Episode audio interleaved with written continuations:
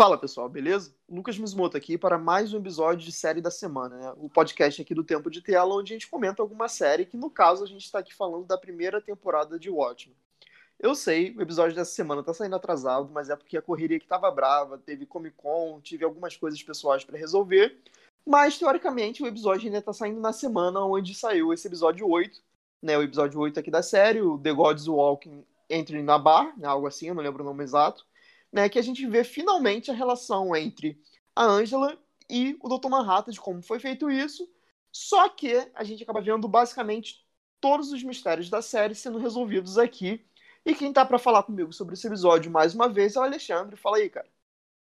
Falei, minha gente, certinho com vocês? É, realmente esse episódio demorou um pouquinho, mas vamos lá. Pós-Comic Con estava tudo quebrado, não tem jeito. E pense também, é final de ano, tô cheio de prova para corrigir, e os alunos estão querendo e tá difícil. E realmente, o nome é exatamente esse. In the Gods Into the Bar. Pensando que é tanto bar que acontece, ou que também é o sobrenome da Ângela. Eu acho legal essa rima que eles fazem aí com o título. Sim, é um ótimo trocadilho que, inclusive, né, quando eu cheguei a ver a lista dos episódios, eu até comentei isso com meu primo. Eu falei com ele, não, esse episódio aqui vai aparecer o Dr. Manhattan, afinal de contas ele é o deus de Watchmen. E, de fato, ele aparece. Só que eu não tinha parado pra pensar na relação entre ele, a Angela e esse trocadilho do nome. Então é uma coisa, assim, realmente muito bem pensada, muito maneiro. Né? E realmente dá pra gente começar falando já pelo nome do episódio, que é sensacional, tal qual o episódio inteiro é muito bom, cara. É, só pegando assim logo de início, né? Muita gente está comparando esse episódio com o capítulo do, das HQs, né? Do o Relojoeiro, né? Que é o capítulo que o Dr. Manhattan conta uma história né, de uma maneira não linear, tal qual, tal qual ele faz aqui, para mostrar essa questão de que ele não tem uma percepção de tempo igual a nossa, né? Ele vivencia tudo ao mesmo tempo, ele experimenta tudo ao mesmo tempo, né? Então ele não tem essa noção de tempo e espaço tal qual a nossa, que lá nos quadrinhos é muito bem feito.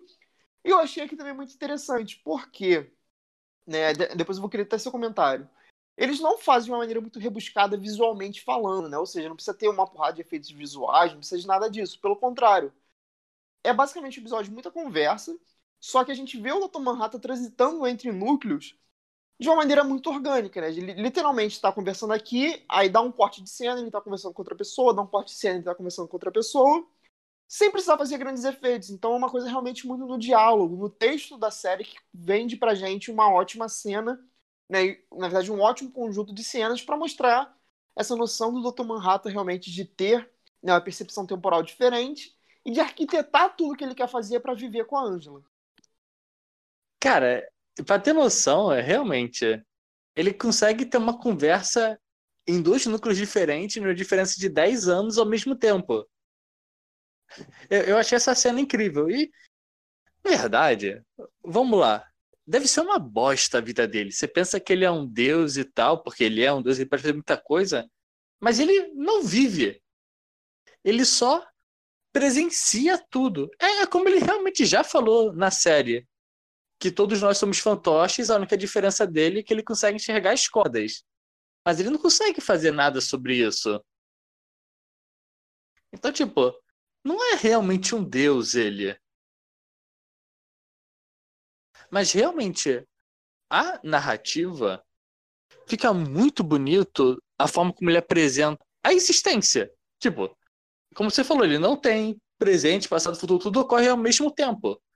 Então, é triste que você pensa, tá, que ele mostra também, ele sente a dor dele se transformando eternamente. Ele nunca vai conseguir se nunca vai conseguir superar essa dor. Isso sempre vai ser um trauma para ele. E cara, é foda, é foda, é foda. E realmente todo esse episódio é focado no texto. São cenas até o final, só chegar até o final que já tem um pouco de ação. Mas fora isso, é um episódio todo parado. Eles lá sentando no bar. E tem que falar como é interessante que até o momento que ele coloca o corpo do Cal, nenhum momento o rosto dele aparece. Isso é bem difícil de se fazer no cinema. Fazer tantos enquadramentos em que o rosto dele não aparece sem ficar forçado. sabe, pareceu bem natural não aparecer o rosto dele. Deixa essa noção de Deus mesmo. Não de Deus, mas tipo, se você leu as HQs, se você viu o filme, você não perde esse rosto. Porque o rosto que a gente vê, ele já é transformado em humano. Então não é aquele rosto de divindade dele.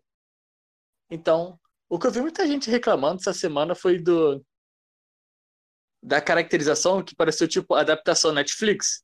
Ah, mostra lá as HQs, o filme, tudo bonitão.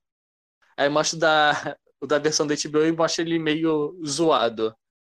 Mas quando você só vê ele como humano, eu não achei que ficou zoado. Realmente. Mas, cara, vamos parar e falar tudo sobre essa cena do bar. Que, bem, carrega todo episódio. Quer começar? Cara, só antes de começar a falar da cena do bar, falar uma questão que você falou aí, se levantou do, do fato né, do pessoal tá sacaneando, reclamando da versão da HBO. Eu, particularmente, fiquei com a sensação, e ouvi mais gente falando isso, inclusive, de que, na verdade, a série da HBO ainda não mostrou pra gente o Dr. Manhattan. E, e como você disse, né, o episódio é muito interessante nessa questão de fotografia, de não mostrar o rosto dele, ficar sempre né, com a câmera por trás dele, ou então com alguma coisa distorcendo a imagem, né, seja um copo, né, a Angela só observando, né, a gente tem um meio que o, a íris dela mostrando o, o redor do rosto dele, mas nunca mostrando o rosto. E para mim ficou meio claro que quando ele, né, no final do episódio, quando a gente né, retoma o que a gente viu do último episódio, né, que ela tirou o negocinho e ele voltou a ser o Dr. Manhattan, para mim ainda tá claro que ele não assumiu o corpo dele ainda, ele ficou azulão, só que não é o corpo do Dr. Manhattan, entendeu? Para mim, pelo menos, ficou muito claro isso e se porventura ele aparecer novamente ainda na, na série, que eu imagino que vai acontecer no próximo episódio, eu acho que aí sim vai aparecer ele de fato, então não precisa também, por... mas para mim ficou muito claro isso, que não é o Dr. Manhattan na sua forma original. Então a galera que tá sacaneando é meio idiota, porque na verdade para mim ficou muito claro que não é ele. Cara, na verdade, realmente não é ele, porque tem toda a cena da piscina em que ele tá tentando se reconectar com essas coisas que ele não lembra.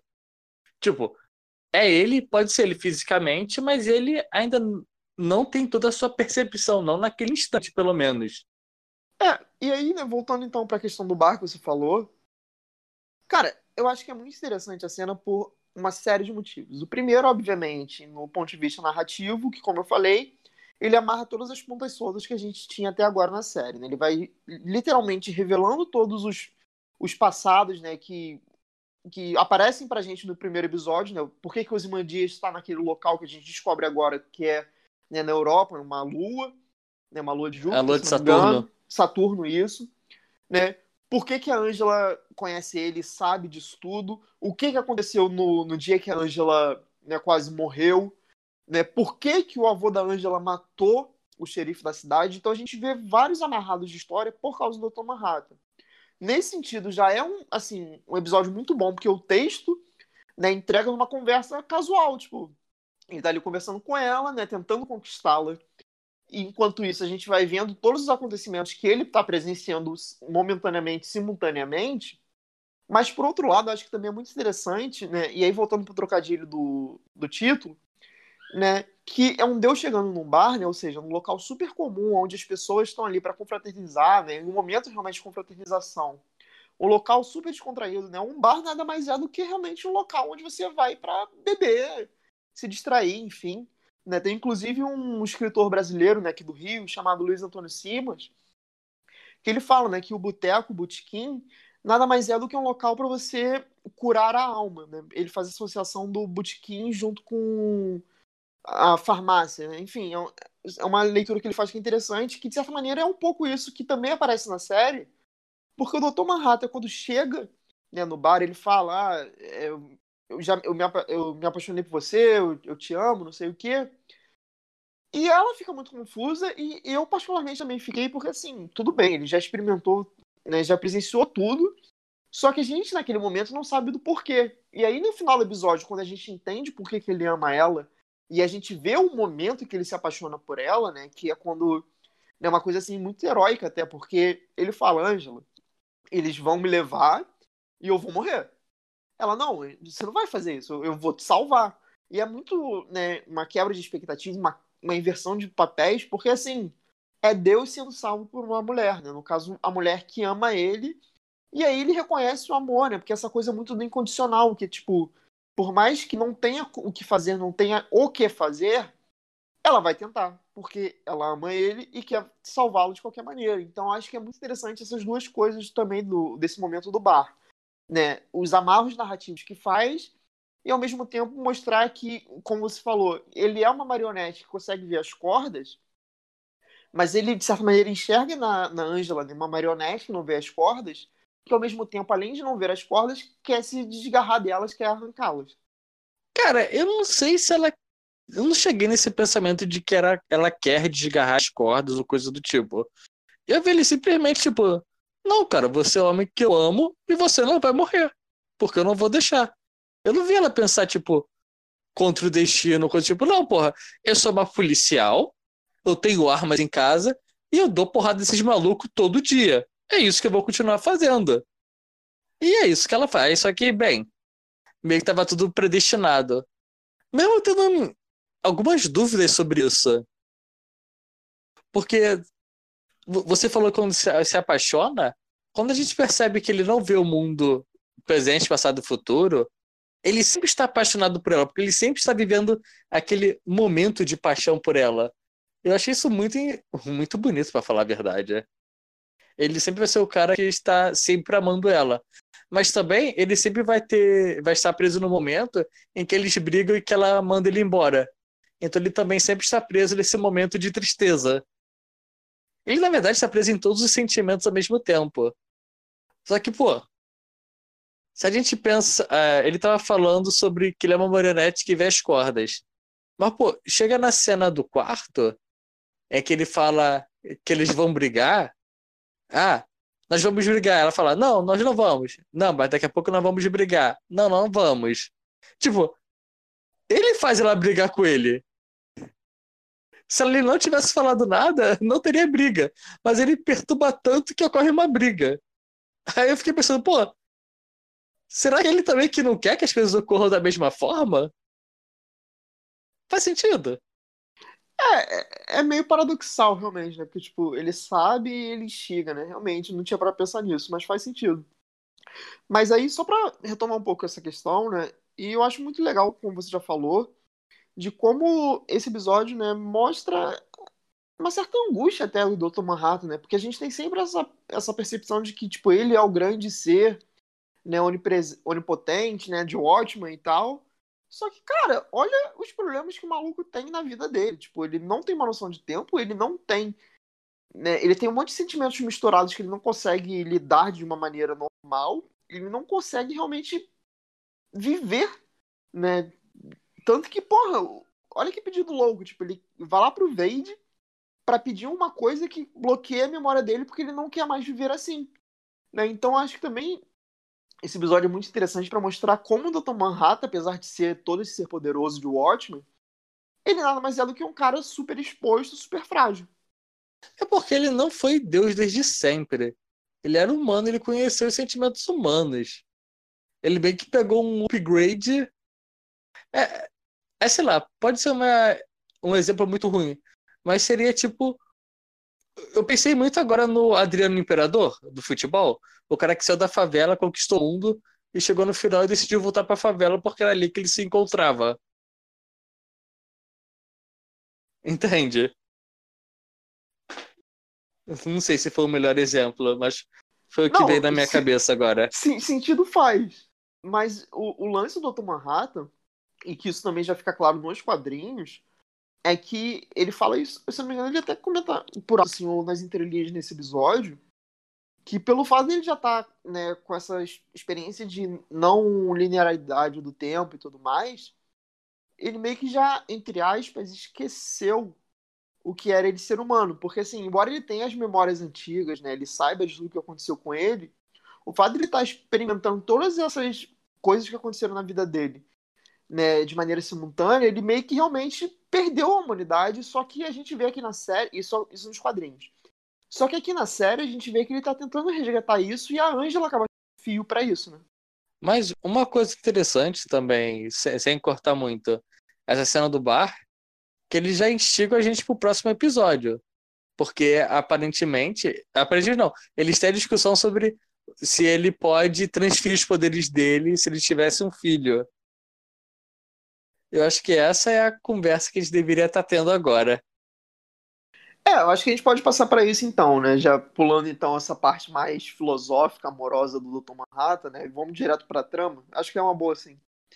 Que assim. Não, ele... A gente vai acabar voltando para a parte filosófica ainda. Sim. Mas indo para essa parte da trama que você puxou agora, que é, realmente é muito legal. Que, né, que até o momento que ele puxa o ovo, né? Que depois ele até retoma essa questão do ovo, né? Que ele fala do paradoxo do ovo e da galinha. E que, eu não sei, mas eu fiquei com a sensação de que ele entendeu que ele deveria ser levado pela sétima cavalaria. E para mim, pelo menos, posso, posso estar enganado, provavelmente vou estar no próximo episódio.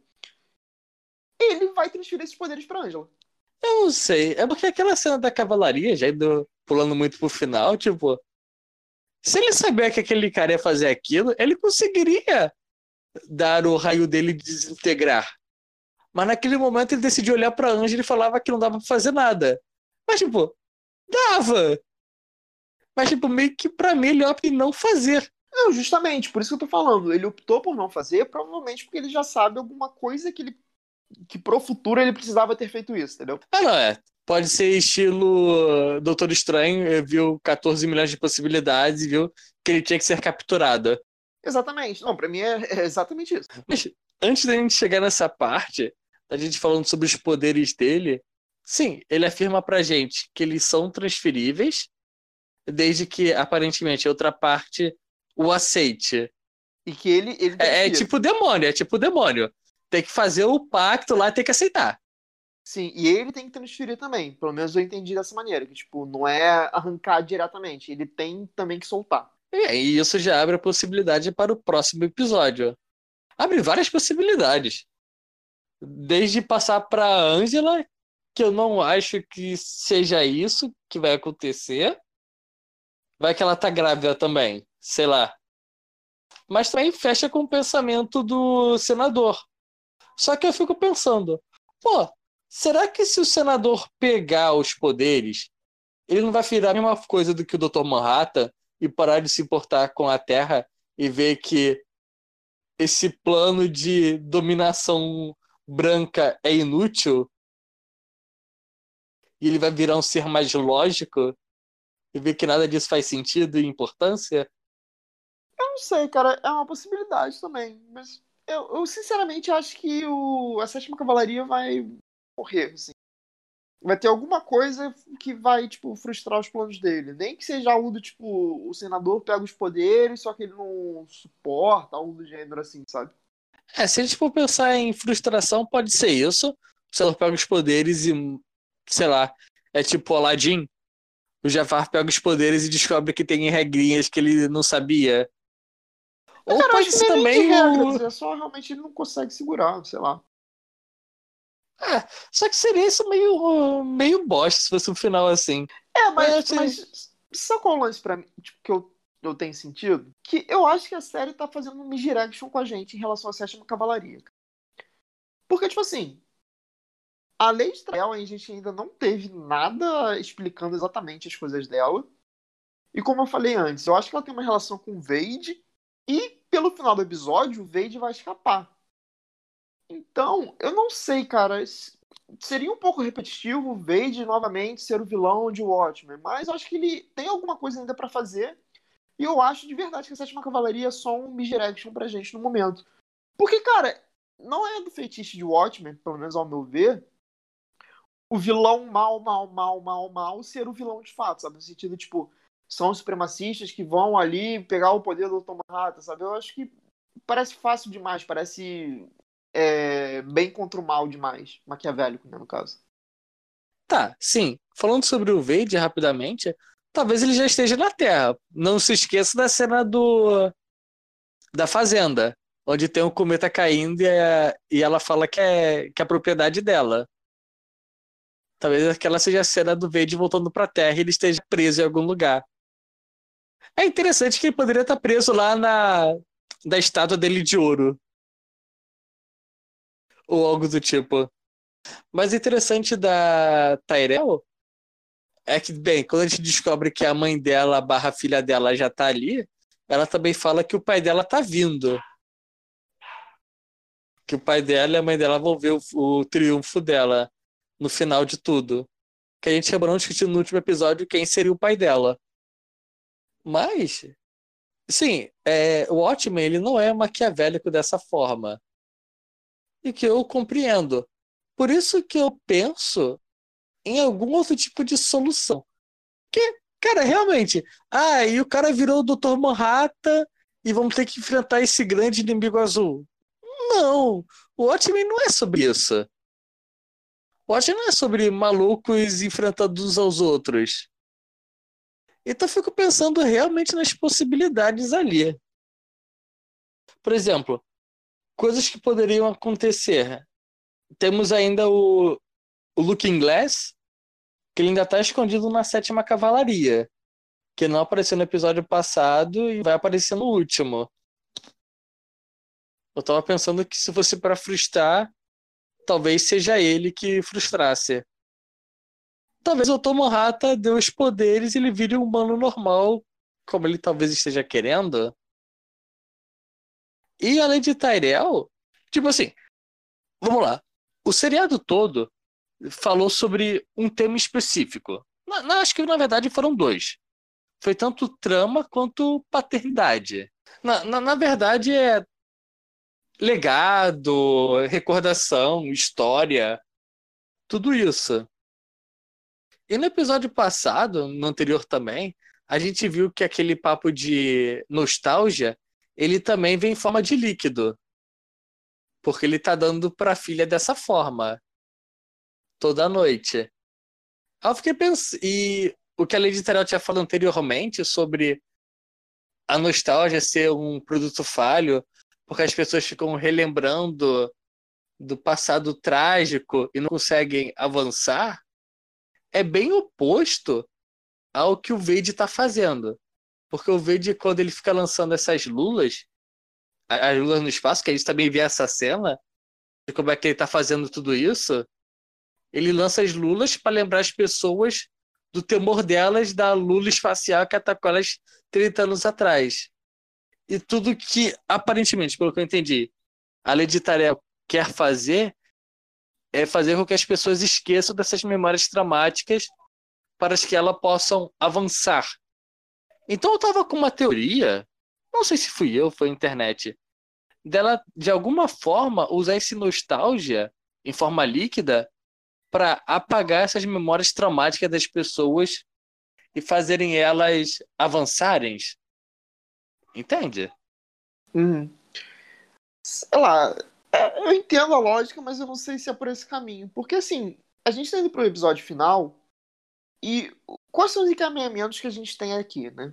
O Dr. Manhattan ele foi levado pela sétima cavalaria e a gente sabe que o plano deles é pegar o poder do Dr. Manhattan, né? no caso o senador pegar para ele a gente ainda tem a Laurie lá presa na sétima cavalaria. É, já tá lá nesse ambiente. O Vade vai fugir, provavelmente vai vir pra Terra, é o que a gente espera. É, porque ele tem agora um, uma ferradura. Pô, o pessoal não podia dar, é. dar uma pazinha, ele... tinha que dar uma ferradura. Puta que pariu, né?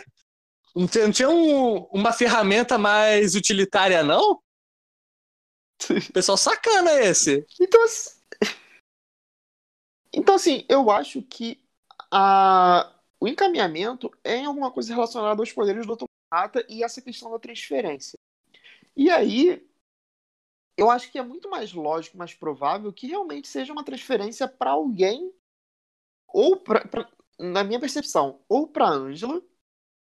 E aí eu não sei, de repente, se tem alguma correlação do tipo deles dois ficarem juntos, numa, quase uma questão de fusão mesmo, uma parada meio filosófica assim ou para alguém que tem algum propósito para o uso desse poder. Aí eu pensaria mais na lei de Israel. Mas honestamente não sei exatamente como isso vai se dar. Mas eu acho que realmente vai ser para essa questão da transferência. E a sétima cavalaria vai ser só um boi de piranha, assim. Tipo, ele tá ali só pra desviar nossa atenção, que é tipo o vilãozão, que na verdade pouco importa o vilão. Porque, como você falou, a questão dessa série é muito relacionada com essa coisa da aceitação da memória, né? De, realmente do resgate da história. Então, não sei, eu acho que eles. A Sétima Cavalaria, assim, o, o final dela vai ser muito realmente para ser dizimada no sentido de que, tipo, ninguém lembra, sabe? Tipo, pouco importa, porque acabou, sabe? Eu acho que vai ser muito para esse lado da Sétima Cavalaria. Já o restante, honestamente, não faço ideia. Cara, a gente não faz. Realmente, não dá pra tirar a menor ideia. Eu acredito na reviravolta dos 45 minutos pra esse seriado. E que pior que vai estar na nossa cara, a gente não vai enxergar. Mas, podendo avançar um pouquinho em certas partes, você tem o momento. Cara, para mim, o melhor momento é a conversa que o Dr. Manhattan tá tendo com, com a Night Sister, com a Angela no presente e com o avô dela no passado. Cara, aquela conversa me ganhou esse seriado. Ah, aquela cena é muito boa. Porque, cara, ele explica a porra dos poderes dele sem explicar porcaria nenhuma. E não tem como a gente refutar a parada. A gente pode criar um milhão de teorias sobre o que ele pode ou não pode fazer, mas no final é tudo a porcaria do paradoxo. E, cara, é a melhor resposta para mim. Eu, eu não consigo refutar essa ideia. Porque realmente, o, a grande motivação da Angela era descobrir por que o avô dela matou o xerife. Ou como ele sabia que o cara era da Ku Klux Klan. E, tipo, no final, foi ela que contou para ele. E fecha um ciclo, bizarramente. E a gente nunca vai saber. A gente nunca vai saber se foi o ovo ou a galinha que virou primeiro. E não importa. É isso que a gente fala de predestinação. A parada ia acontecer de qualquer forma. Muito pesado isso, muito pesado. É, tipo, é, todas como a gente falou, né? O episódio é muito cautado em, em diálogos e esse diálogo em específico é muito bom. E é a própria Regina King, né? A atriz que faz a Angela. A cara dela de desespero, tipo, putz, fiz merda. É, é muito boa. Cara, é foda, é foda, é foda. E, antes que eu esqueça de falar, pô, temos que falar sobre Dr. Manhattan, humano e criança, na Inglaterra. Descobrindo o, os prazeres da carne. Na verdade, descobrindo o que é o amor, né? É, inclusive nessa cena também é legal porque faz essa correlação também com a Europa, né? Porque explica do porquê que são aquelas pessoas. Porque para ele, né, é o é o, né, ele, primeiro ele prometeu para elas que ele ia fazer algo grandioso, de fato ele fez, ele literalmente fez o Éden, né?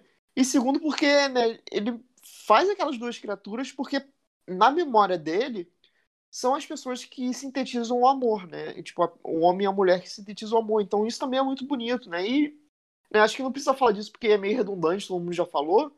A quantidade de referências bíblicas que tem nesse episódio, né? Essa questão do Tumahat ser Deus, ele andar na água igual Jesus, ele fazer o mundo. Inclusive tem a piada da Angela, tipo, ah, no sétimo dia você descansou. Ele, não, na real não fiz nem sete dias, fiz mais rápido.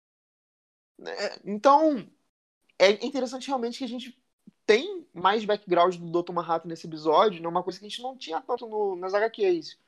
A gente viu como é que ele ganhou o poder dele, a gente viu um pouco da relação dele com os Watchmen, né? como é que foi na Guerra do Vietnã e tal. Mas a gente nunca viu, por exemplo, a infância do Dr. Manhattan. Esse episódio a gente vê isso mais forte, né? São cenas rápidas, mas que explicam bem o personagem.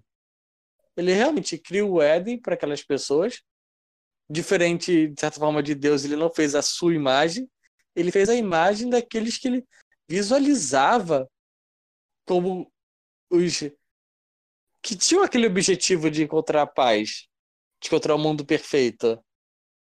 E ele realmente recria isso, só que de certa forma ele condena eles a mortes horríveis na mão do Vader. Ele dá a criação perfeita a um cara que de certa forma, despreza elas. Que, que Deus babaca.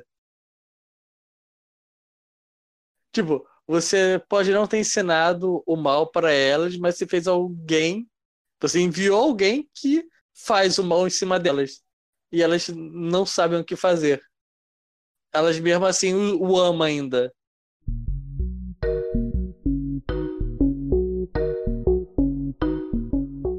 Bom, pessoal, então esses são aqui os nossos comentários desse oitavo episódio ótimo, né? A gente gostou muito. É um episódio que, né, como a gente falou, amarra bem a trama. Né, um episódio que tem várias questões textuais, né, seja realmente pro andamento da história, seja para a relação dos personagens, pro background deles. É um episódio assim realmente muito complexo, muito bem feito, né, que mostra essa questão dos poderes do Dr. Manhattan. Eu gostei muito, o Alexandre eu sei que também gostou muito, né, mas apesar de né, ter amarrado muitas coisas, ele ainda não dá, nos dá a menor ideia do que vai ser esse final. O que, pelo menos para mim, é muito interessante, porque mostra como esse roteiro é muito bem escrito e, apesar disso, é muito imprevisível, é muito bacana. E eu estou muito ansioso para esse último episódio, né? Eu já falei aqui bastante, né, que eu realmente não sei o que esperar, mas eu estou vindo com expectativa muito alta porque a série foi realmente uma crescente para mim. E, bom, esses são meus últimos comentários aqui hoje. Alexandre, fica aí para você falar o que mais quiser. É, gente, realmente esse seriado está chegando no seu final. Bem, semana que vem é o último episódio. Não sabemos se é da série ou da temporada. Dependendo de como sair, eu ficaria até satisfeita. Mas eu acho que eu gostaria de uma segunda temporada, mesmo não sabendo para onde a história estaria indo. Mas bem, vamos ver, vamos discutir isso semana que vem. É, gente, como sempre foi um prazer falar com vocês e até semana que vem.